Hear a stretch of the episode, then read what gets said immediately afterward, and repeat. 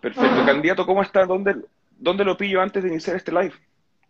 Buena, buena, buena, buena Juan, muchas gracias primero que todo por, por la oportunidad de, entrevistarme. Estoy aquí en Puerto Aysén, eh, tuvimos una mañana súper entretenida, básicamente estuvimos haciendo semáforos, eh, compartiendo con la gente, un poco también de, puerta a puerta comercial, eh, para que la gente nos vaya conociendo cada día más.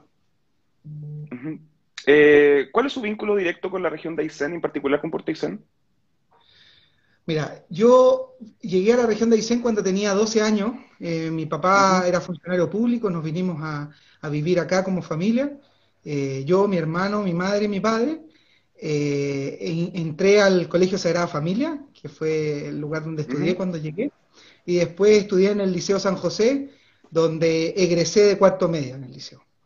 Y básicamente mi relación con la región ha sido siempre presente. Yo tengo mi corazón de y la verdad estoy, una de las cosas que más feliz me tiene hoy día en, esta candidatura es la oportunidad que me da la vida de poder eh, erradicarme nuevamente en esta región. Lo busqué después de terminar de estudiar, como muchos de la, de la región me fui a estudiar afuera, soy ingeniero mecánico industrial de la Universidad de Santa María. Eh, por unas becas me fui a vivir a Alemania también, a especializarme en temas de energía renovable. Y siempre, y después de eso, bueno, me casé, tuve hijos, eh, emprendí, tengo cuatro hijos, por lo tanto, eh, parar la olla siempre fue difícil. Y, y, siempre durante, después de terminar todos mis estudios, durante 10 años he buscado todas las alternativas había y por haber para volver a erradicarme en la región. Eh, tengo mis amigos que son mis hermanos prácticamente, mis compañeros del Liceo San José, de la gloriosa generación 98, una generación que no lo pasó tan bien, Tuvimos dos compañeros que desaparecieron cuando estábamos en cuarto medio y nos dedicamos básicamente a buscarlo. Así que eso, eh, eh, mi corazón, mi corazón está aquí eh, todo el tiempo, la conozco entera, yo te diría que debo ser una persona que conoce mucho, mucho la región, me falta Raúl Marín Malmacea y, y me linka que el viernes vamos, pero, pero el resto la llevo en el corazón y como te digo, estoy muy, muy feliz de, volver a reencontrarme con muchas personas que no veía hace tiempo, sobre todo antes de la pandemia, y, con muchos lugares que, quiero mucho. En resumidas cuentas, ¿cuántos años vivió en, Puerto Aysén? ¿Desde, ¿Desde qué año a qué año? Eh, viví seis años en Puerto Aysén. Desde el año 90 y, 90 y... ya no me acuerdo, 93 que llegué terminando séptimo básico, octavo, primero, cuarto, tercero, eh, y cuarto medio. Y después, bueno, eh, mis papás siguieron acá mucho tiempo más eh, y venía como, como todos los que estudiamos afuera durante las vacaciones o cuando, cuando se podía, por algún fin de semana largo, o me tocó un paro incluso en la Santa María, que estaba ahí como súper complejo porque no sabía si volver o no volver, si volvían o no volvían las clases. Claro. Pero, pero, pero, pero, claro, para venir a ver a los papás. Bueno, yo me convertí en padre también tempranito. ¿Su papás tampoco hoy en Janaisen? No, mi papá, mi papá jubiló de la aduana, mi papá fue el administrador de la aduana Canaicén, después se convirtió en el director regional de aduana de Coyhaique, él fue uno de los impulsores de la zona franca, después se fueron a, después emigraron algún tiempo a Punta Arena y ahí mi papá ya está más viejito y jubiló. Y hoy día vive su jubilación en, Viña del Mar. Candidato, y en ese sentido no considera que tal vez esas características le podrían perjudicar eh, versus los otros candidatos de su lista, porque además eh, usted también es el único candidato por la región de Aysén que no puede votar por sí mismo. Exacto. No, mira, y, no tengo ni un complejo en responder a eso. Eh, fue una decisión personal, fue una decisión más bien familiar. Yo cuando me fui de la región tenía 18 años, por lo tanto, me cuando me inscribí para votar, me inscribí en el lugar donde vivía en ese minuto, donde estaba estudiando, que fue Viña del Mar. Y la verdad, cuando en este último tiempo tuve la oportunidad de cambiarme, eh, no lo hice y no lo hice a conciencia, y porque básicamente yo tengo dos hijos grandes, una de 21 y una de 18, que viven en Piña del Mar, y la única alternativa que tenía, que tuve durante la pandemia para poder verlos, fue con el pase que te permitía el ir a votar. De hecho, esa elección larga que duró dos días, te daban 48 horas antes y 48 horas después. Aproveché esos seis días para poder ver a mis hijos. Y de hecho, eh, me, pasó una talla porque la última elección, la de gobernadores, que supone que había, en muchos lados segunda vuelta, llamé a mi hija, le dije, mi amor, te voy a poder ir a ver, los voy a poder ir a ver este fin de semana. y resulta que eh, en Viña del Mar no hubo segunda vuelta, igual que acá. Así que me quedé, me quedé con los crespos hechos. Considerando esas características, ¿cómo lo contrarresta? Porque para algunos eh, eventuales votantes usted puede ser considerado un afuerino. Sí, mira, a ver, el votar o no votar en la región no limita mis capacidades, primero que nada. Eh, yo, como te digo, soy ingeniero mecánico industrial, me especialicé en temas de energía eh, y, el hecho, como no tengo ni un complejo y, si me pasara de nuevo lo haría de nuevo. para mí mi prioridad es mi familia, son mis hijos, por lo tanto, no votar en la región eh, que me haya permitido poder tener este pase o esta habilitación para poder ir a verlo durante la pandemia, eh, paga, paga cualquier cosa. Candidato, usted actualmente va eh, como independiente cupo PRI, pero en un principio el eventual candidato PRI era Camilo Jiménez. ¿Cómo está su relación con Camilo Jiménez?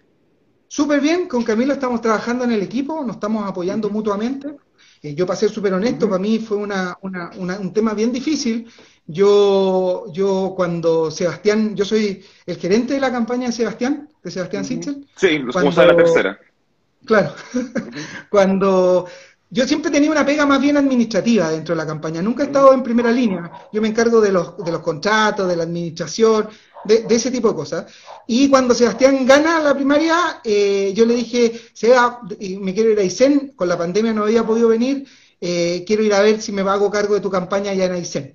Eh, aquí estaba Eugenio Canales, yo sabía que Eugenio, independiente como haya hecho la vega, eh, él fue el que primero que levantó la mano para hacerse cargo de la campaña de Sebastián, y yo lo vine a ver y vine a conversar con él, y, cuando estaba acá, eh, básicamente me, dieron más ganas, él, él, no podía hacerse cargo de la campaña porque él era candidato a diputado y habíamos acordado que ningún candidato iba a hacerse cargo de las campañas regionales, y, cuando vuelvo a, Santiago, Sebastián me propone y me dice, Jaime, me, dice, Guatón, pero Guatón, ¿por qué no te, no te haces cargo de la campaña? De la, o sea, no, no, vas como candidato a diputado por la región. Y ahí a mí me dio susto, ¿ah? eh, debo confesar que me dio bastante susto. Yo nunca he tenido un cargo público, eh, siempre he sido independiente, eh, he parado la olla con mis emprendimientos y, y, fue, fue fuerte. Lo conversé un poco con mi señora, con mi familia y al final después de una conversa con, Camilo Jiménez, eh, me atreví y me tiré a la piscina eh, para poder ser candidato a diputado y le agradezco mucho al PRI que haya abierto la posibilidad de que un independiente eh, pudiera ocupar ese punto. Candidato, en la entrevista de la tercera, como, tal como usted lo mencionó, usted fue definido como el gerente de la campaña de Sebastián Sichel, considerando que Sebastián Sichel es el candidato oficialista y que viene de un cargo del presidente actual, que es empresario y que además es financiado por empresarios, con todo lo cuestionado que es el concepto de los empresarios, ¿es favorable hablar de gerente de una campaña? Sí, mira, el, término gerente, eh, a ver, yo no tengo ningún complejo con el tema de las empresas. Yo creo que un emprendedor, primero es un enamorado de la incertidumbre, yo soy emprendedor toda mi vida, y la condición de empresario eh, se genera una vez que tú como emprendedor logras parar la olla. Si tú eres, eh, eres emprendedor, partes con tu negocio y logras generar los recursos para poder subsistir, para poder mantenerte, ya eres empresario. Ahora, claro, es, muy, es medio ingrato el nombre gerente. Podría haber sido como, puede ser como administrador de administración y finanzas, no tengo idea. Eh, pero fue el nombre que se nos ocurrió en el minuto, no es un nombre establecido que te lo ponga alguien. Eh, y, básicamente ese fue el, nombre que le pusimos gerente. Eh, yo eh, no soy solo yo, hay un equipo detrás. En un principio estábamos más bien solos, o sea, esta campaña partió con tres personas: Sebastián Sichel, la Clara Tapia, que es su jefa de prensa, y yo. En algún minuto conversamos en esos tiempos contigo. Y, y, fue, fue difícil, eh, y ahora no, ahora hay mucha más gente, eh, eh, se, abrió hacia los partidos, uno tiene mucho más ayuda, por lo tanto, esa como palabra gerente no, tengo ni un complejo porque en realidad como emprendedor siempre he tenido que gerentear mis emprendimientos. Perfecto. En la entrevista, en la misma entrevista con, en la tercera usted definió que José Antonio Cas en parte no era una amenaza para la candidatura de Sebastián Sichel, pero las últimas tres encuestas revelan que ya lo superó. ¿Cómo lo ve ahora? Sobre todo porque usted es muy cercano a Sebastián Sichel. Sí, bueno, con el SEA somos amigos hace ocho años, nos conocemos, partimos algunos emprendimientos del tema, del tema político, eh, creamos un partido que se llama Ciudadanos, eh, antes Fuerza Pública, eh, después básicamente no hemos colaborado, yo como, como emprendedor cuando cuando, cuando él partió en la Corfo, había una posibilidad que yo me fuera a trabajar con él, pero yo justo había, había emprendido otro, otro, emprendimiento. Y, mira, básicamente José Antonio Casio yo lo encuentro una persona bastante buena, eh, pero con un discurso demasiado extremista. Eh, yo creo que el tema de los extremos, blanco, negro, sí, no, Pinochet, Allende, es algo que tenemos que empezar a dejar en el pasado. Eh, siento que tenemos que volver a poner a las personas en el centro y básicamente me siento muy identificado con esa línea de Sebastián. Sebastián ha tenido muchos contrastes en su vida. Yo también he tenido un poco de esos contrastes. Mi primera pega fue en la cárcel de Colina eh, compartiendo ahí con los presos, te vas dando cuenta, vas conociendo eh, cómo, cómo, cómo, son las personas. Y, y yo José Antonio Gas, como te digo, es alguien que respeto mucho, pero es alguien que está demasiado al extremo derecho, eh, de, repente es demasiado cuadrado, y te lo dice alguien que es ingeniero mecánico medio cuadrado, demasiado cuadrado. Siento que nosotros tenemos que eh, ser más flexibles, tenemos que volver a escuchar y tenemos que hacer que la gente sea más feliz. Pero en ese sentido, a pesar de lo extremo eh, que usted sugiere de José Antonio Cast, está superando a Sebastián Sichel. Sí, sí bueno, son, son los gajes de las campañas. Eh, lo hablamos el otro día. Eh, las dos semanas pasadas no fueron semanas fáciles para la campaña de Sebastián. Eh, sufrimos varios ataques. Muchos dicen, oye, pero es que la política es así, la política. Pero la política no tiene por qué ser así. Y bueno, y eso efectivamente nos afectó en las encuestas. Y José Antonio Cas, con un discurso más duro, más sólido, tal vez eh, pasó. Pero son vueltas de, de las campañas y nosotros estamos sacando hoy día la cresta para poder revertir esa situación. vamos un poco a materia regional. Eh, según su diagnóstico, ¿cuáles serían las tres principales necesidades de la región de Aysén y que se pudiesen solucionar con alguna propuesta desde el Poder Legislativo? Mira, yo eh, he estado recorriendo la región, bueno, la, llevo recorriéndola muchos años, como te contaba, la conozco entera, la he hecho en moto, la he hecho en auto, la he hecho en casa rodante, ya con la guata que tengo no me da para hacerla caminando en bicicleta.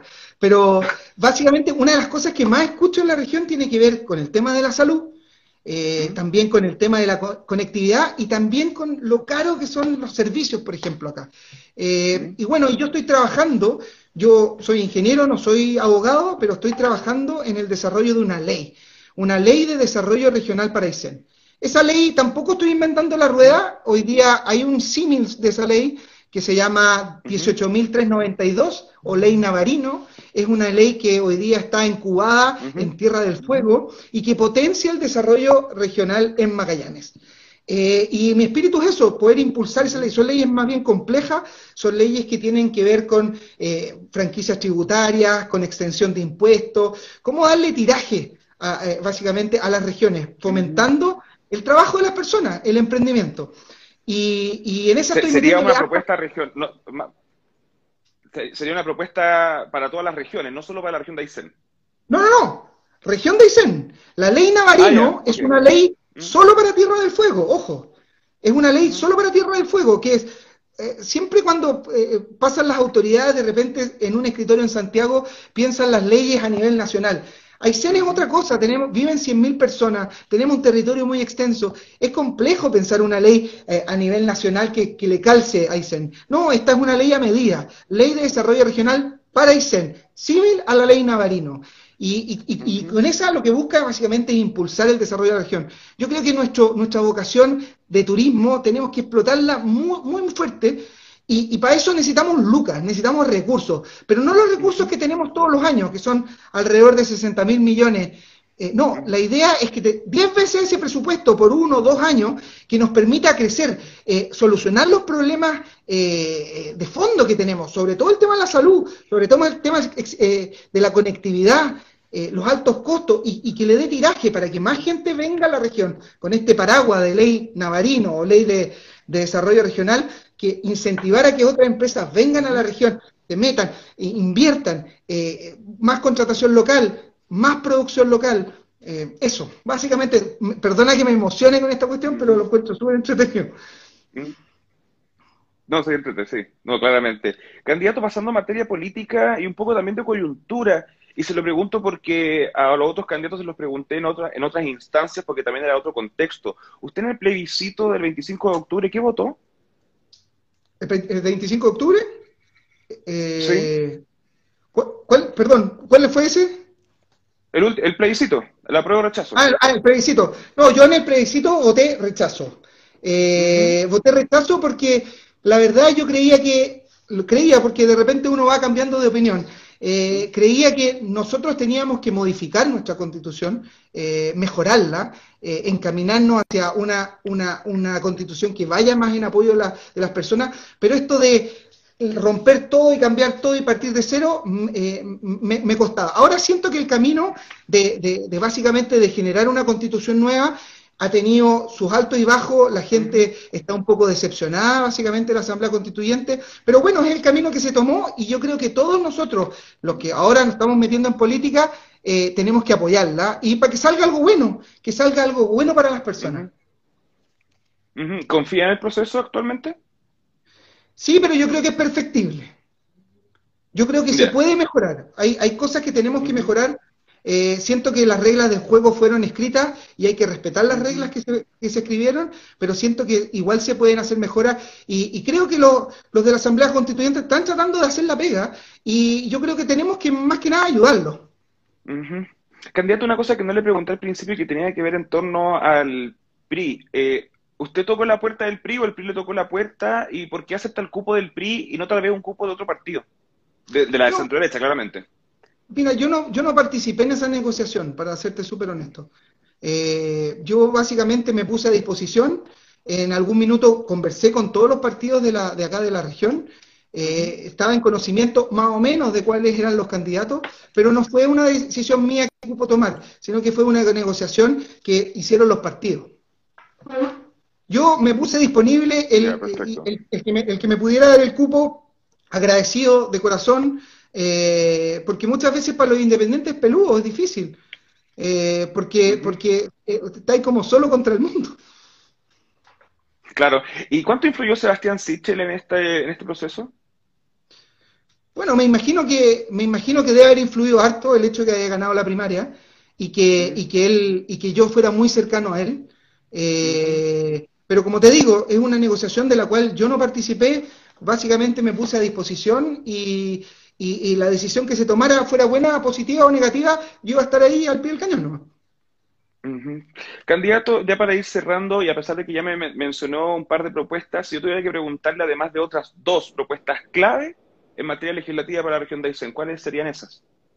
Mira, eh, para mí lo clave, lo clave eh, es generar este tiraje en el tema del emprendimiento. Por lo tanto, todas las leyes que tengan que ver con generar mejor emprendimiento, ya sea en este paraguas que te digo yo, que es la ley de desarrollo regional, tiene que, mm. tenemos que meterle más competencia al sistema. Hoy día, por ejemplo, la luz pagamos la más cara de Chile, pero ¿y eso por qué? Porque tenemos un monopolio. Uno que genera, transmite y distribuye. Es la misma persona, eso no pasa en ninguna otra parte de Chile. Entonces, y, y, para que eso cambie, nosotros tenemos que meter más actores al sistema. Y para poder meter más actores al sistema, tenemos que generar las condiciones para que eso pase. Por lo tanto, todos todo mis, mis incentivos van en esa línea. Y estoy estudiando, como te digo, este, esta ley paraguas o ley de desarrollo regional que tiene que tener apoyo del, Ejecutivo. Por lo tanto, para mí es muy importante con, con Sebastián.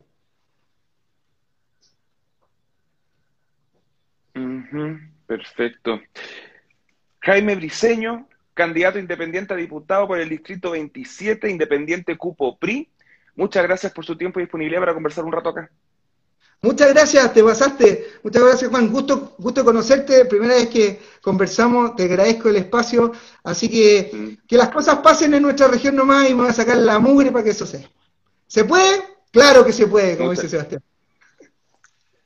O Zapuada, porque la otra vez salió ahí una, una gráfica como mal escrita y se leía como una A. Pero bueno, muchas gracias, candidato, por su tiempo. Hasta luego. Gracias. Chao, chao.